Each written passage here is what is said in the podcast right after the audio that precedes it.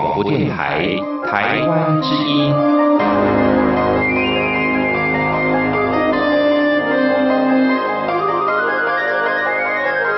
RTI 黄金剧场。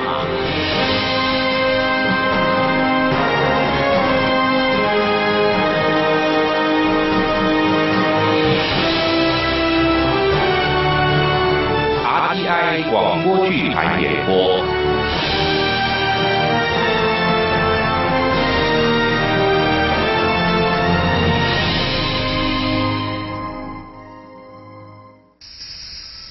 月近似悄悄，为时光的滴漏，却记录着我们行走的声音。岁月有声。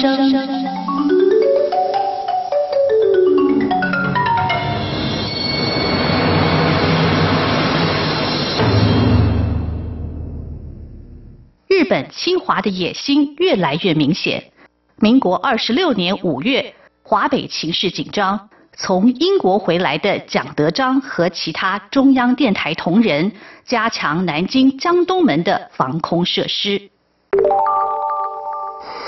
唉，从清朝末年以来，不管是东洋人还是西洋人，都靠船坚炮利让我们吃了大亏。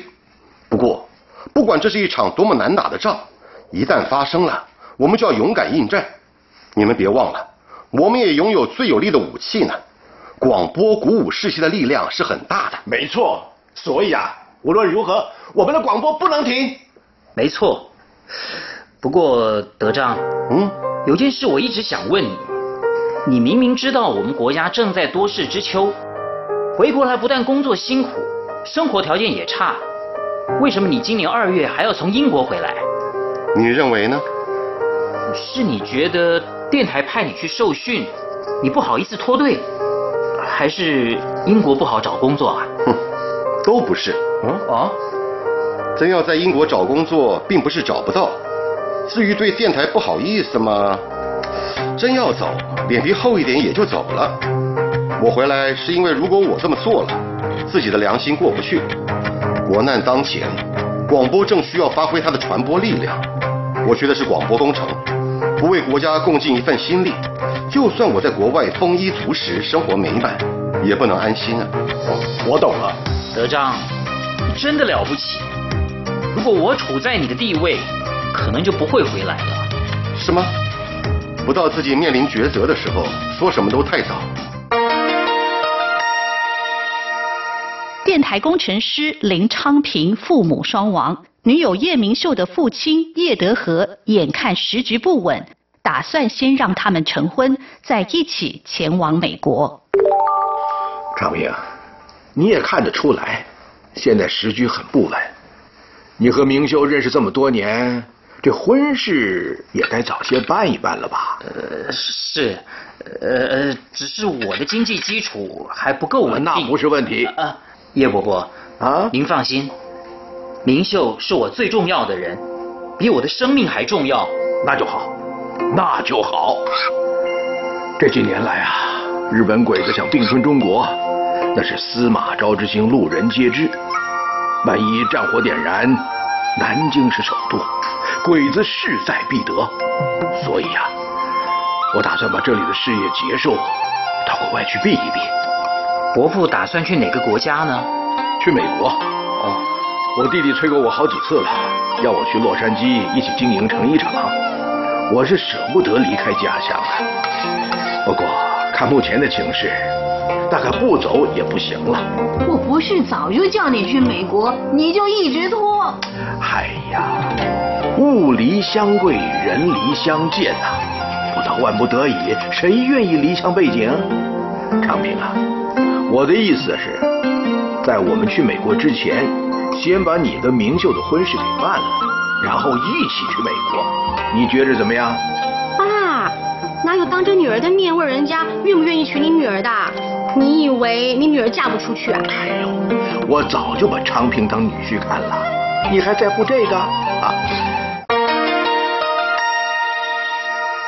战火离南京越来越近，就在林昌平预定和叶家一起出国的前一天晚上。日本飞机轰炸设在灵谷寺的南京短波电台。鬼子的飞机来了，德章，飞机来了，快进来！好，我把这个诺好就进去啊。八月二十三号中午一点左右，日军飞机轰炸上海闹区南京路和浙江路，重磅炸弹炸中南京路上的新市公司三楼阳台，大楼部分楼面被炸毁，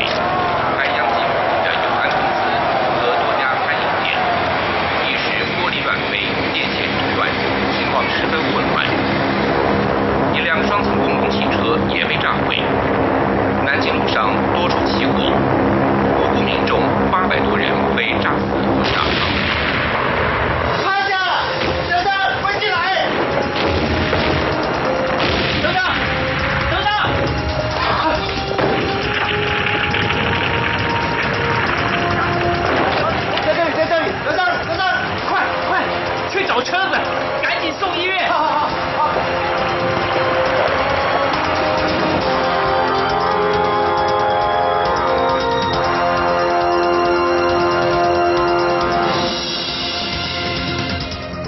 电台人力吃紧，林昌平决定留在工作岗位上。他这个断然的决定，让当天就要离开南京的叶家措手不及。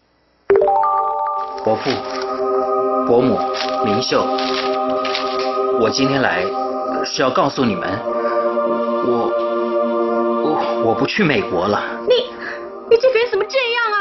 明秀，昌平一定有他的理由，让他说下去。昨天晚上，鬼子轰炸灵谷寺，我们电台的工程师蒋德章被炸伤，人还没送到医院就走了。灵谷寺的短波电台也受损停播了，电台打算把设备拆下来运到长沙去。从上海开战以来，电台在中央社设了临时发音室，江东门的电台也增加了播音时数，不定时报道最新战况。不管是播报人员还是工程人员，人力都非常紧张。现在德章走了，工程人员更是调度不过来，我不能在这个时候离开。伯父、伯母、明秀，我知道你们对我好，我也知道不应该在这个时候说不跟你们去美国了。我心里很纠结，今天一个早上都在想，我到底要怎么决定。我说你也别纠结了吧，现在就跟咱们走，行李不带没关系，穿的用的啊回头再买就是了。那电台里头那么多人，也不差你一个嘛。伯母，这道理我知道，我也知道，跟您、跟伯父、跟明秀去美国是我最好的出路。可是，我就是说服不了自己，我不能在这个时候离开。伯父、伯母、明秀，很对不起，祝你们一路顺风，永远幸福快乐。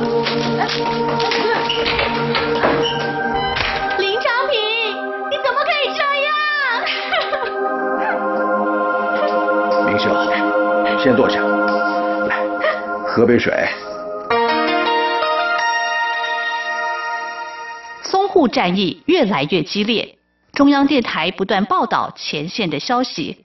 同仁下定决心，只要电台播出一天，就工作到最后一刻。上海这一仗，国军打得太英勇了。可是日军的装备的确比我们先进太多。昌平，嗯，万一我是说万一上海守不住了，日本人下一个目标就应该是南京了吧？嗯，应该是。电台已经得到上级命令，在疏散愿意离开南京的同仁了。那你呢？电台要发音，就少不了工程人员。我会坚持到最后。你呢？你不是答应要照顾我的吗？当然，你在哪里，我就在哪里喽。可是，太危险了。怕危险啊！我一个多月前就去美国啦。好。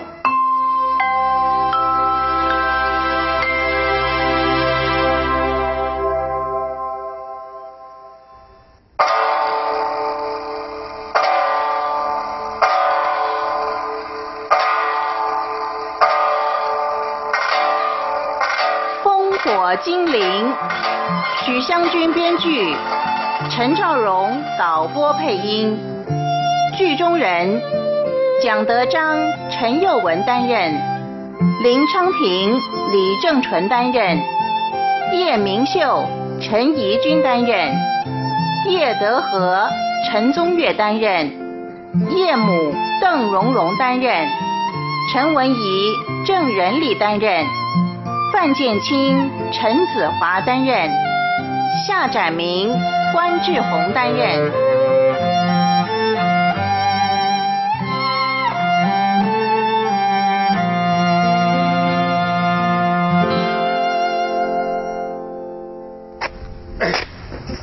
哎，小心点，小心点！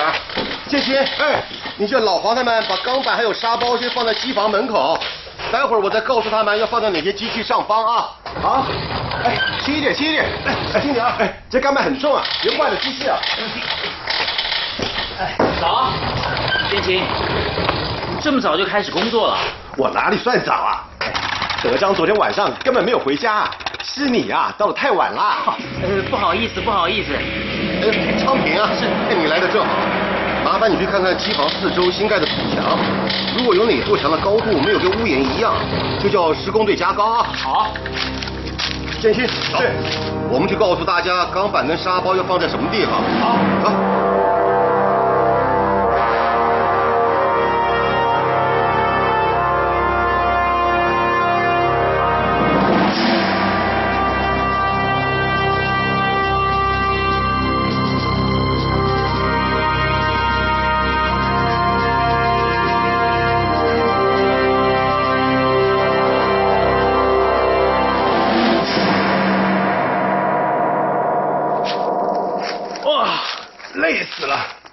这两天啊，我们比白人从非洲抓来的奴隶还累啊！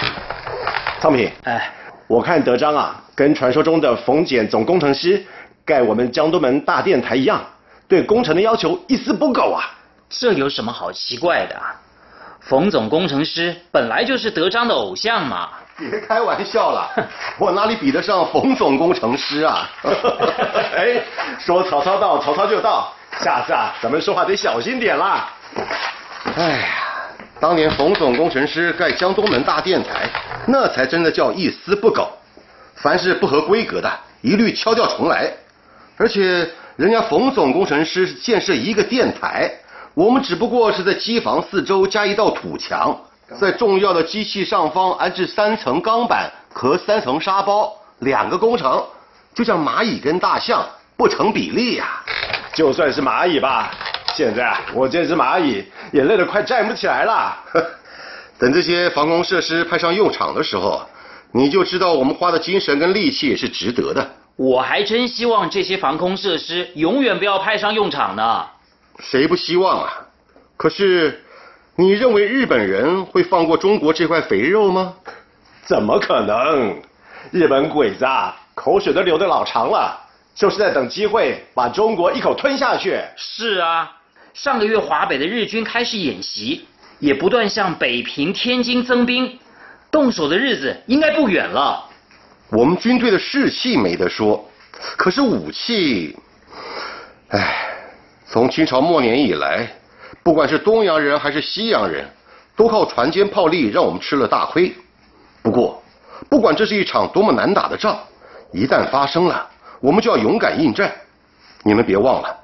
我们也拥有最有力的武器呢，广播鼓舞士气的力量是很大的。没错，所以啊，无论如何，我们的广播不能停。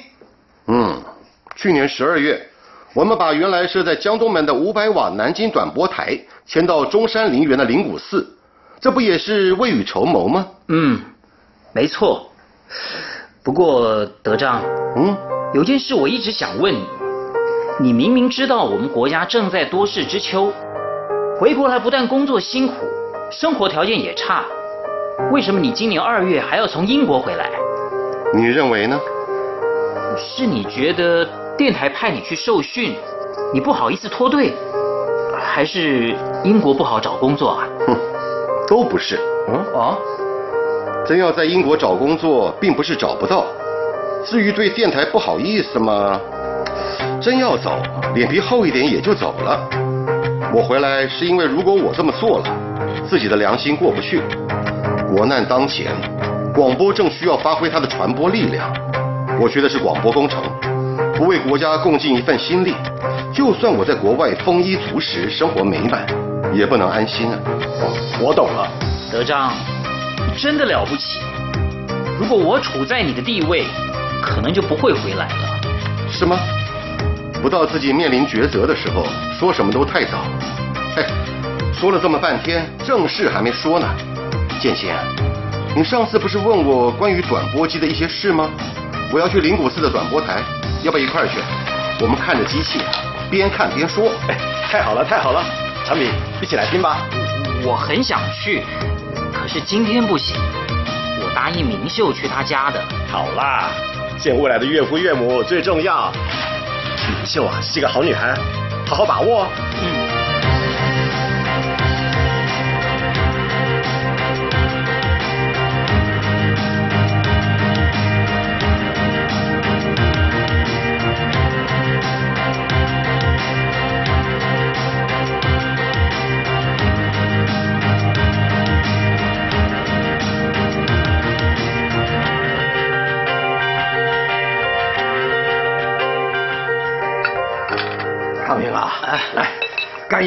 啊！好。不过伯父是海量，我可不是哎。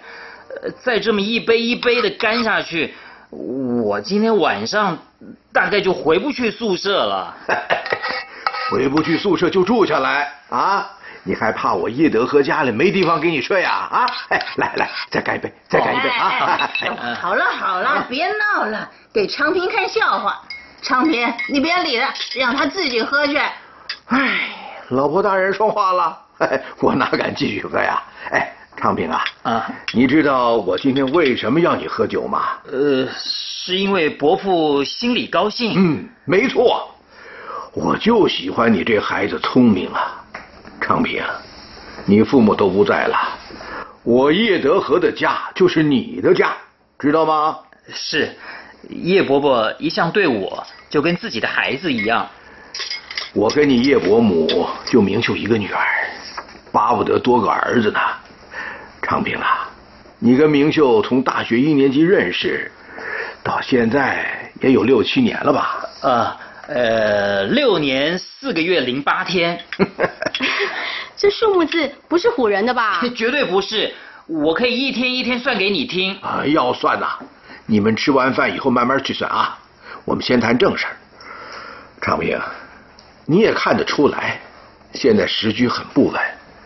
你和明秀认识这么多年，这婚事也该早些办一办了吧？呃，是，呃，只是我的经济基础还不够稳定。那不是问题啊，只要你告诉我，你对明秀是真心的吗？爸，哪有人这样问的嘛？我知道。这小子对你是真心的，可是也得他亲口说出来呀。叶伯伯啊，您放心，明秀是我最重要的人，比我的生命还重要。那就好，那就好。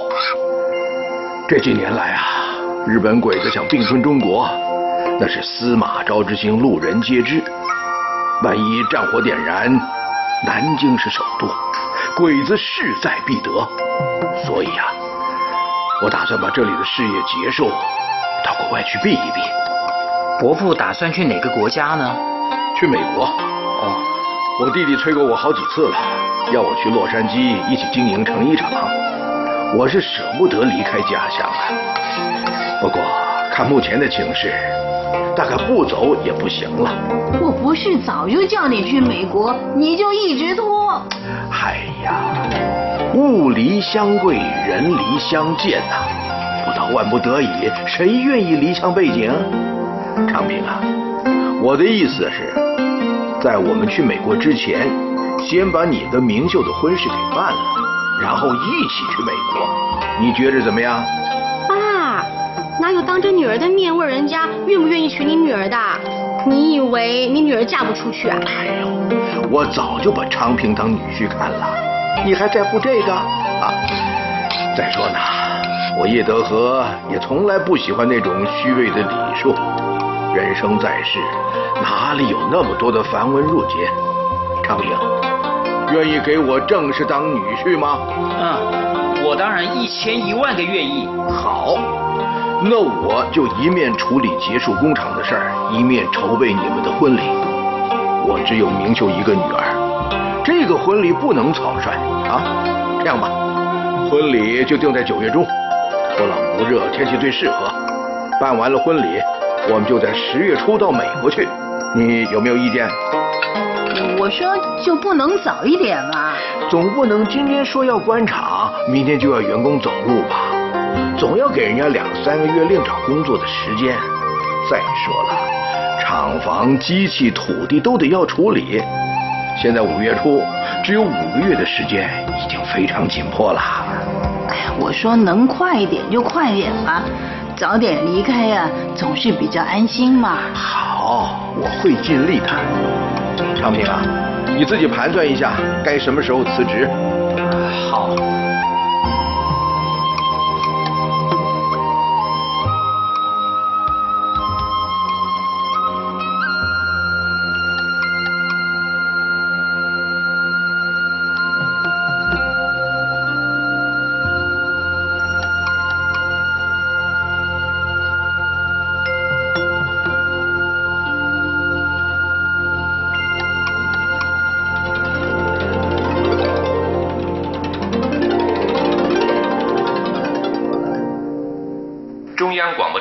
最新消息：昨天深夜，也就是中华民国二十六年七月七号晚上十一点，驻扎在北平丰台的日本军队，在没有通知北平地方当局的情况下，在我国军队驻地附近进行夜间军事演习。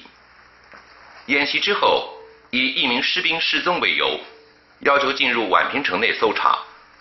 国军驻扎在卢沟桥的第三十七师二一九团团长吉新文拒绝了这项要求，被拒绝的日军包围了卢沟桥，双方协调，天亮以后派出代表到现场调查，但是日军依旧坚持入城搜索。在我军回绝了这个要求之后，日军开始炮击宛平城。今天，也就是七月八号上午五点三十分。日军第八中队开始向我方军队进攻，战斗持续两个小时。今天上午九点半，我方提出停战。目前双方进入僵持状态。可恶，鬼子终于动手了！什么一名士兵失踪，完全是出兵的借口嘛？没错。那那鬼子的下一步会怎么走呢？那还用说？鬼子不是口口声声说什么三月王华吗？接下来啊，就是全面进攻了。哎哎哎，建清、超平，赶快跟我去新街口中央通讯社。中央通讯社要我们支援采访新闻吗？哎呀，不是，电台要在中央通讯社布置一个临时录音室，派播音员随时报告前线的最新消息。对，应该的广播的传播最快速了，最及时。我们要让全国民众知道日本鬼子怎么欺负我们的，要让全国民众知道。国军是怎么样和鬼子奋勇作战的？快走吧，我们早一分钟把发音室的设备装好，全国同胞就早一分钟能知道前线的消息。好，走。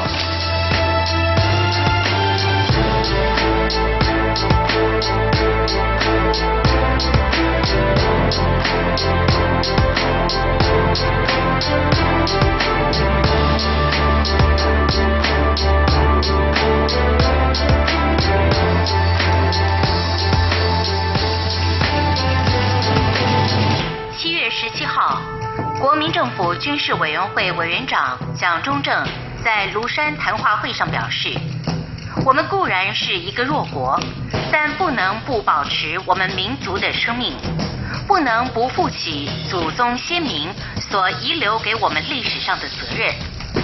所以到了逼不得已时，我们不能不应战。”在庐山谈话会上，蒋委员长也表示：“我们希望和平，而不求苟安。”准备应战而绝不求战。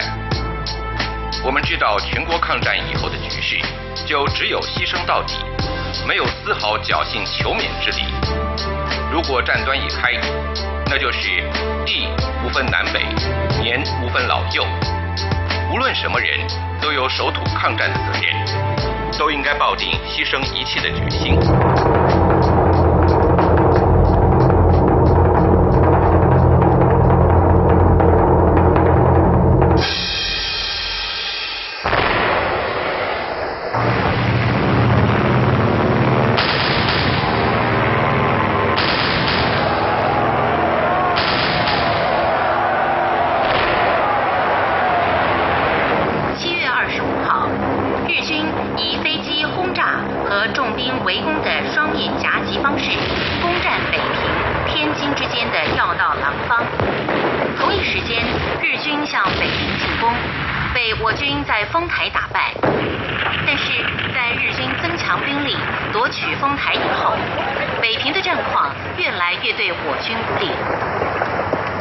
二十七号，日军聚集兵力向平津地区发动进攻，同时日军以三个师团的兵力增援华北。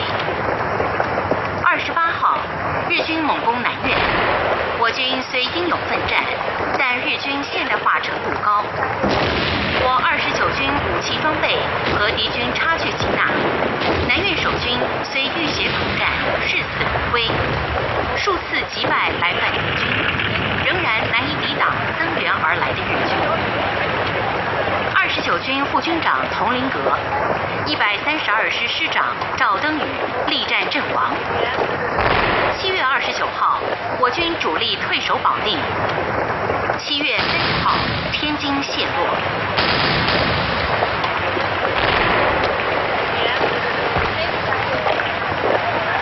七月三十一号，蒋委员长发表《高抗战全体将士书》。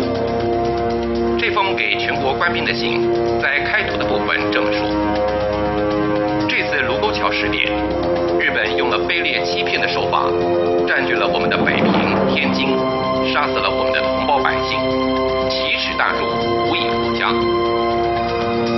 自从九一八以后，我们越忍耐退让，他们越凶狠压迫，得寸进尺，了无止境。到了今日，我们忍无可忍，退无可退。我们要全国一致起来与倭寇拼个你死我活。我们军人平日受全国同胞的血汗供养，现在该怎样的忠勇奋发，已尽报国为民的责任。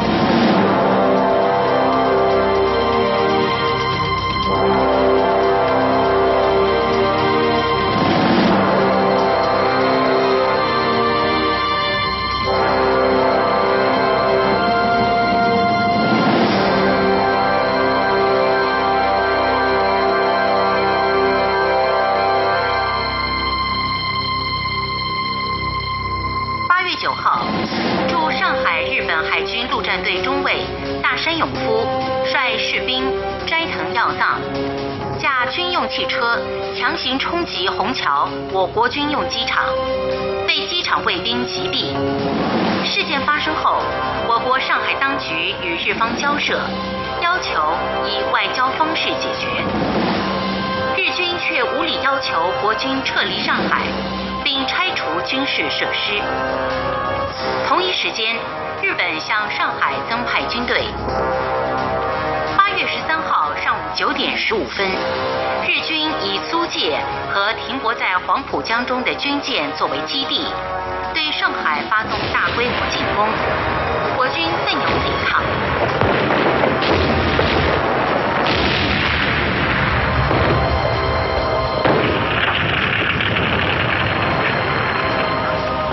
八月十四号，日军飞机轰炸我杭州笕桥空军基地，被我国空军击落六架。同一天，国民政府宣布自卫抗战。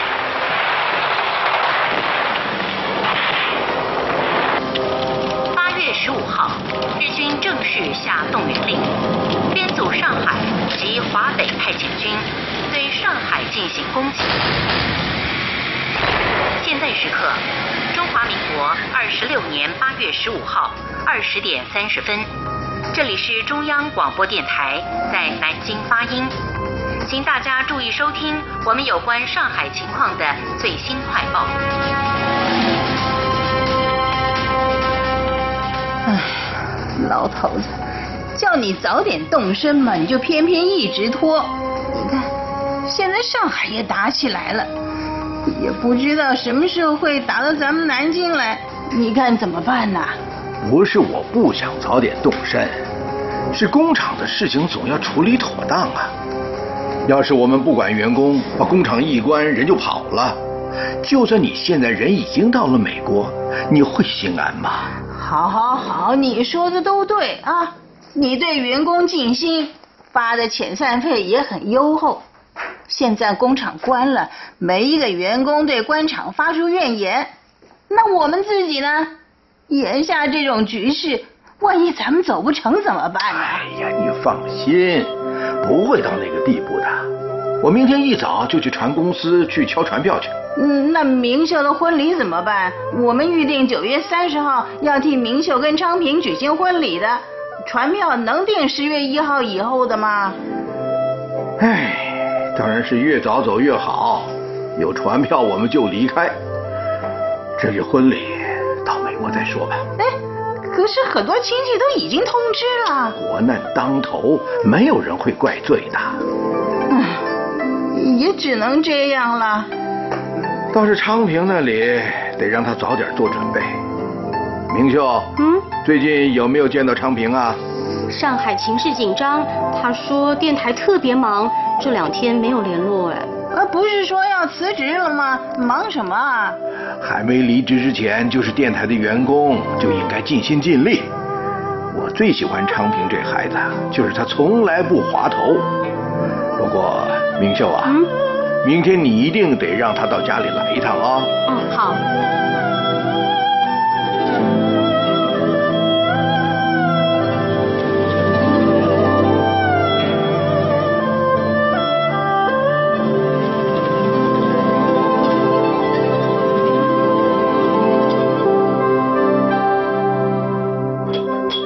平啊，最近很忙。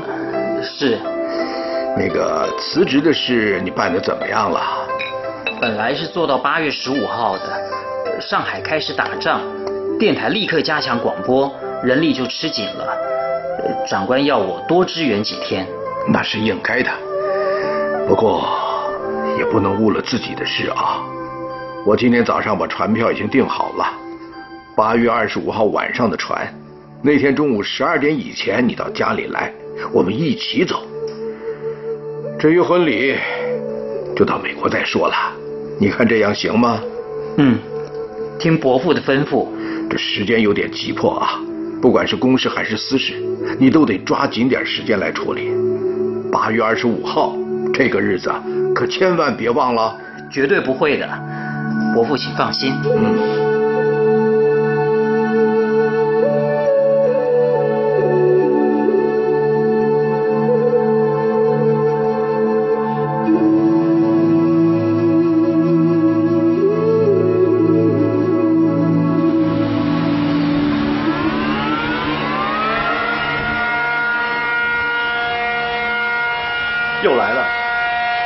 上海的战事开始之后，鬼子飞机就三天两头来轰炸，烦不烦呐？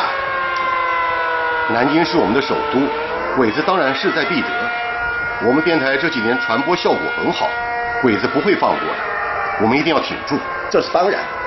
不管是江东门的大电台，还是这个设在灵谷寺的转播电台，我们都要维护好，千万不能停播。我就是怕工程人员调度不过来。德章，嗯，你放心，就算三天三夜守着机器不睡，我也不会让电台停播。好，唉，德章、建清，听你们这么讲，我真的觉得很惭愧。在电台最需要我的时候，我就要离开了。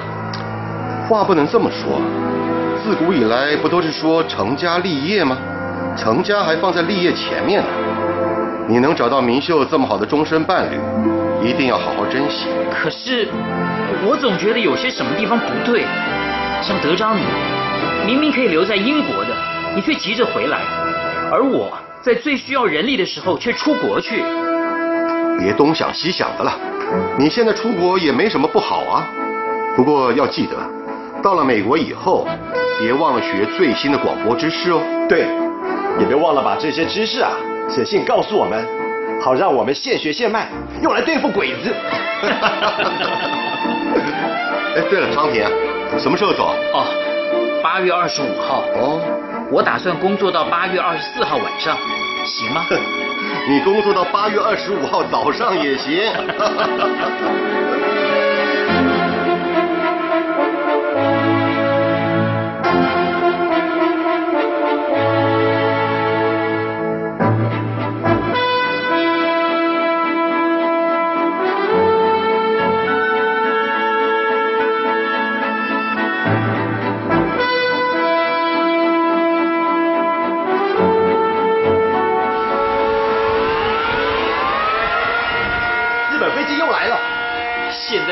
天天来。来就来吧，累死那些鬼子飞行员。这里是中央广播电台，在南京发音。现在时刻，中华民国二十六年八月二十四号二十点整。首先报告厦门的消息：今天日本厦门使馆关闭，特首馆天气好像出问题了，我到外面去看看啊。有空气警报，等飞机走了之后再出去吧。杂音太大了，听众没办法清晰收听，一定要早点弄好。我到外面去看，你们两个在室内检查。好，哎，你要小心一点。好，放心了。我来检查一下。啊。问题好像不是出在这里，应该还是天气。第三师团和第十一师团继续在上海登陆，并且攻占吴淞炮台和宝山，主力向狮子林方向扩展。国军第九十八师、第两百九十四旅发起反击，重新收复宝山县城。国军第十一师也在罗店以北与日军展开激战。从八月十三号以来，日本军队在上海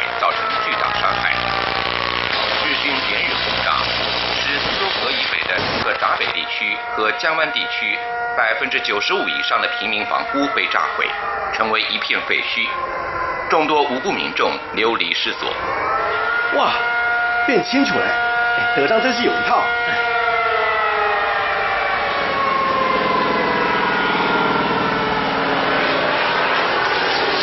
鬼子的飞机来了，德章，飞机来了，快进来！好，我把这个弄好就进去啊。八月二十三号中午一点左右，日军飞机轰炸上海闹区南京路和浙江路，重磅炸弹炸中南京路上的信使公司三楼阳台，大楼部分楼面被炸毁，还殃及的有限公司和多家餐饮店，一时玻璃乱飞，电线中断，情况十分混乱。一辆双层公共汽车也被炸毁。南京路上多处起火，无辜民众八百多人被炸死或炸伤。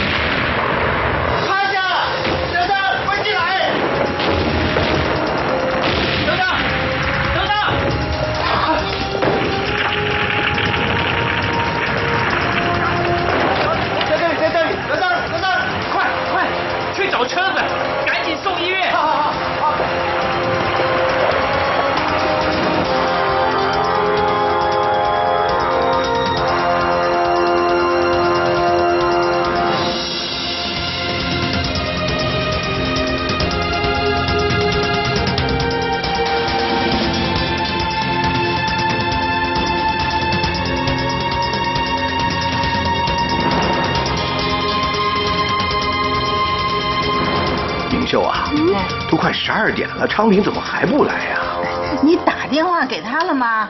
打了啊，一个早上都不知道打过多少次了，电话好像坏了，一直打不通。哎，他他会不会临时变卦不来了？不会的啦，昌平连行李都已经打包好了啊。还有从结婚礼堂上跑掉的新郎呢。妈，啊，一定是昌平来了。你怎么现在才来啊？哎，你没带行李啊？昌平，发生什么事了？脸色这么难看。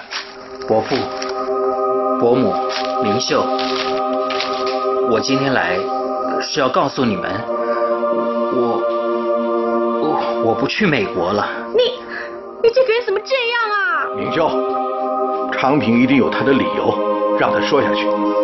昨天晚上，鬼子轰炸灵谷寺，我们电台的工程师蒋德章被炸伤，人还没送到医院就走了。灵谷寺的短波电台也受损停播了，电台打算把设备拆下来运到长沙去。从上海开战以来，电台在中央社设了临时发音室，江东门的电台也增加了播音时数，不定时报道最新战况。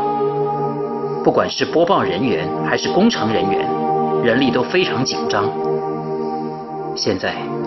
德章走了，工程人员更是调度不过来，我不能在这个时候离开。伯父、伯母、明秀，我知道你们对我好，我也知道不应该在这个时候说不跟你们去美国了，我心里很纠结，今天一个早上都在想，我到底要怎么决定。我说你也别纠结了吧，现在就跟咱们走，行李不带没关系，穿的用的回头再买就是了。电台里头那么多人，也不差你一个嘛。伯母，这道理我知道，我也知道，跟您、跟伯父、跟明秀去美国是我最好的出路。可是，我就是说服不了自己，我不能在这个时候离开。伯父伯母，明秀，很对不起。祝你们一路顺风，永远幸福快乐。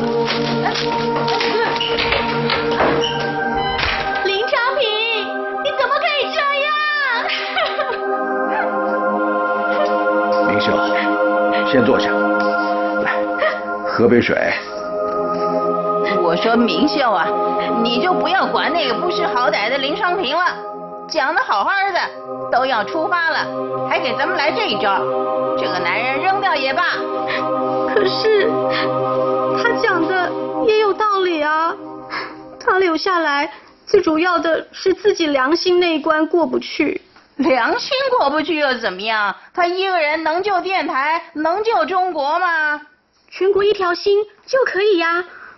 妈，其实这些日子我也想了很多，我一直在想，目前跟鬼子打仗正是需要人的时候，我一个女孩子当然不见得能贡献多么大的力量，可是如果大家都走了，国家不是很快就亡了吗？哟，听你这口气，好像还挺赞成这个林昌平的啊。我觉得他说的有道理，国家处在这种时刻。正需要每一个人在自己的岗位上努力。我说明秀啊，你是昨天晚上没睡好，脑子不清醒了。多少人在这个时候想离开都没法子。这个林昌平发了大头疯，你也跟着发疯啊？妈，不是这样的。爸爸从小教我念书，我还记得文天祥一代赞的句子：“孔曰成人，孟曰取义，唯其义尽，所以人至。”读圣贤书，所学何事？而今而后，庶己无愧。从七月七号卢沟桥事变以来，多少军人成人取义。我虽然上不了战场，可是要我这个时候离开，我也说服不了自己啊。哎哎，你哎，我看你跟那个林昌平两个人都有病，而且病得不轻呢。玉萍，不能这么说。哎，要是倒退三十年。我也和明秀有一样的想法。哎，我说你们父女俩还有那个林昌平，全都疯了。玉萍，你冷静一点。我冷静了起来嘛。明秀，嗯，你老实说，你是不是也不想去美国了？我，我，我想留下来。就问那个林昌平，他什么东西呀？他以你的条件，像他那样的男人一抓一大把。妈，我想留下来，也不只是为林昌平。我总觉得在这个时候我走了，心里不安。爸，啊，其实从上海一开始打仗，我就想问您了，您在这个时候去美国，心安吗？明秀，爸爸了解你的心情，爸爸也挣扎过。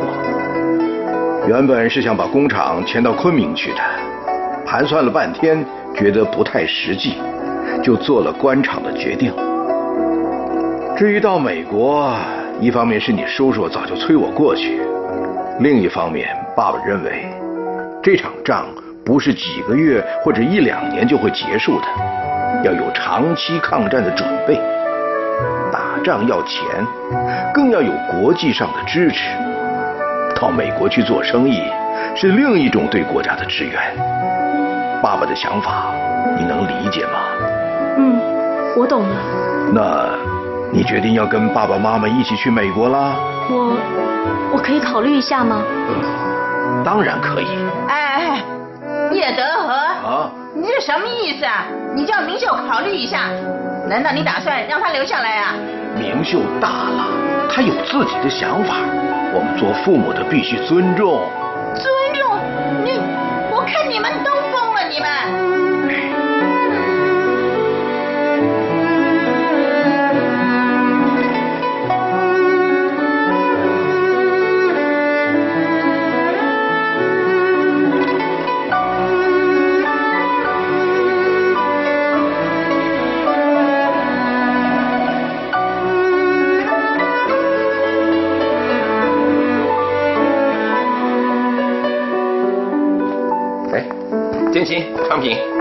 值晚班啊？是我值班，昌平是来陪我的。哦，昌平，前两天听说你辞职了，要去美国啊？不去了。啊？下午我办了复职。啊太好了，现在电台最缺的就是人手。嗯，可是你不去美国，明秀会伤心的。唉，昨天晚上发生德章的事，我现在走了，一辈子都不会安心。嗯，你要不要再考虑一下？明秀家跟我家是世交，虽然我家在西安，他家在南京，可是我们从小就认识。她真的是一个很好很好的女孩子，错过了你会后悔的。唉，来不及了，船已经开了。啊？哎，翟斌、文怡啊，你们今天晚上你们两个都值班吗？哎，平常晚上播报组不是只有一位同仁值班吗？哦，上海的情势越来越紧张，日本军队这几天可能就要大举进攻罗店和武松。以后如果人力调动的开，晚上播报组都两个人值班。哼，小闹鬼子，我就一肚子气。谁不是啊？你你们工作吧，我先走了。明天我上早班。好，嗯，好，明天见了。明天见。哎，再见。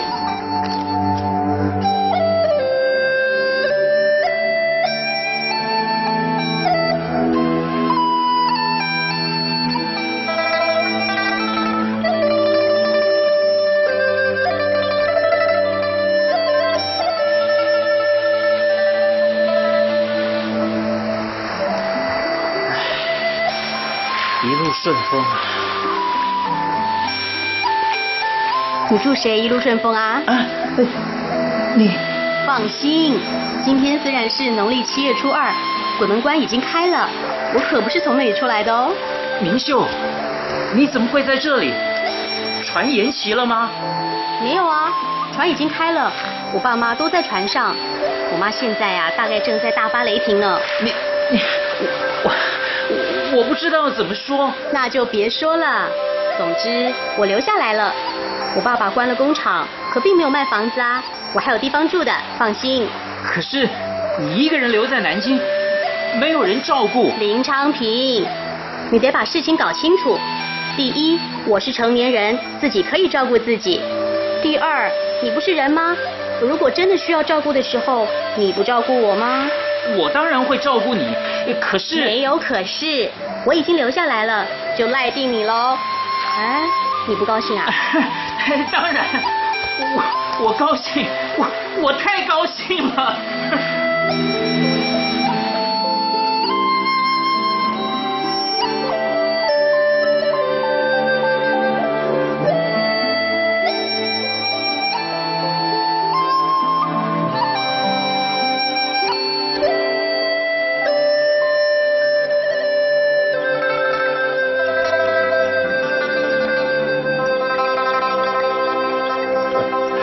昌平啊，恭喜啊！你是修了几辈子才修来明秀这么好的女朋友啊？哎，患难见真情哦，你可不能辜负人家哦。他要是敢辜负明秀啊，我非把他五马分尸不可。文怡，你的心情我了解，可是啊，哎，你能不能换个行刑的方式？这会儿要找五匹马来，还真不容易耶。范建清，你看我话里的毛病，让你很开心是不是？啊，上海的局势真是越来越让人担心了。鬼子也不会放过南京的，三天两头派飞机来轰炸。鬼子的飞机啊，老是在我们铁塔附近转来转去。好在南京的防空火力强，鬼子没办法得逞，一定恨得牙痒痒。绝对不能让鬼子得逞，我们要把鬼子残杀我们同胞的消息传出去，也要把国军奋勇战斗的消息传出去。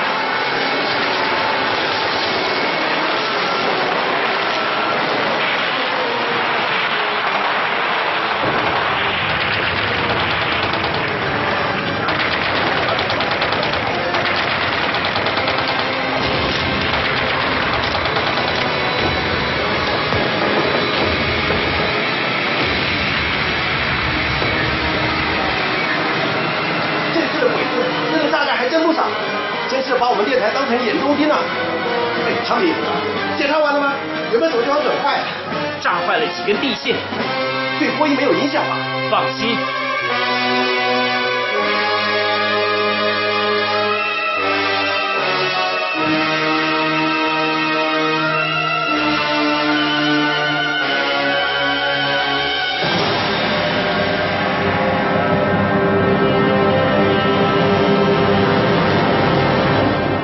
九月二十二号，日军集中主力猛攻固守罗店的国军阵地。我军第十八军和第六十六军拼死抵御，阵地屹立不动。从二十三号黎明到二十四号夜晚，日军以两个师团的兵力持续冲锋。国军第一百五十九师、第一百六十师遭受重大伤亡，阵地全毁，守军全体壮烈成人。唉，每一位壮烈成人的官兵都有父母亲人啊，像这样的消息，我们听了都难过。你们电台那些播报同仁还要忍着悲痛把消息播报出来，心里一定更难受了。是啊，好几次。我都看到文姨播报完以后，靠在墙角掉泪。上海这一仗，国军打得太英勇了。可是日军的装备的确比我们先进太多。昌平，嗯，万一我是说万一上海守不住了，日本人下一个目标就应该是南京了吧？嗯，应该是。电台已经得到上级命令。在疏散愿意离开南京的同仁了。那你呢？电台要发音，就少不了工程人员。我会坚持到最后。你呢？你不是答应要照顾我的吗？当然，你在哪里，我就在哪里喽。可是太危险了。怕危险啊！我一个多月前就去美国啦。好，那我们就一起坚持到最后。只要电台播出一天。我和全台同仁都会尽力让电台发送最迅速、最清晰的消息。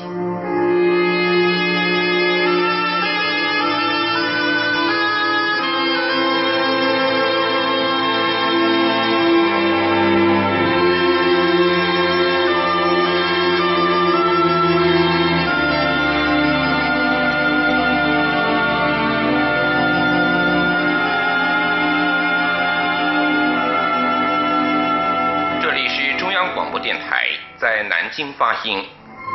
现在插播新闻快报。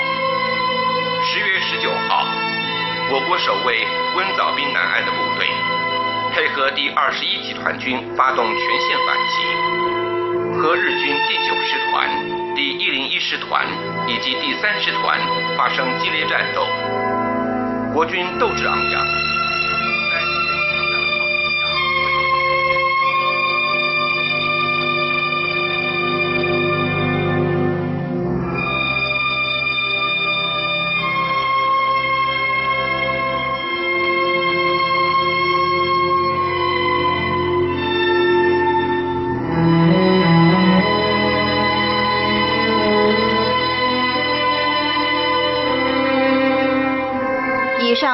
剧《烽火精灵》，许湘君编剧，陈兆荣导播配音。剧中人：蒋德章、陈佑文担任，林昌平、李正淳担任，叶明秀、陈怡君担任，叶德和、陈宗岳担任，叶母邓荣荣担任，陈文仪郑仁礼担任。范建清、陈子华担任，夏展明、关志宏担任。现在播送完了，下次再会。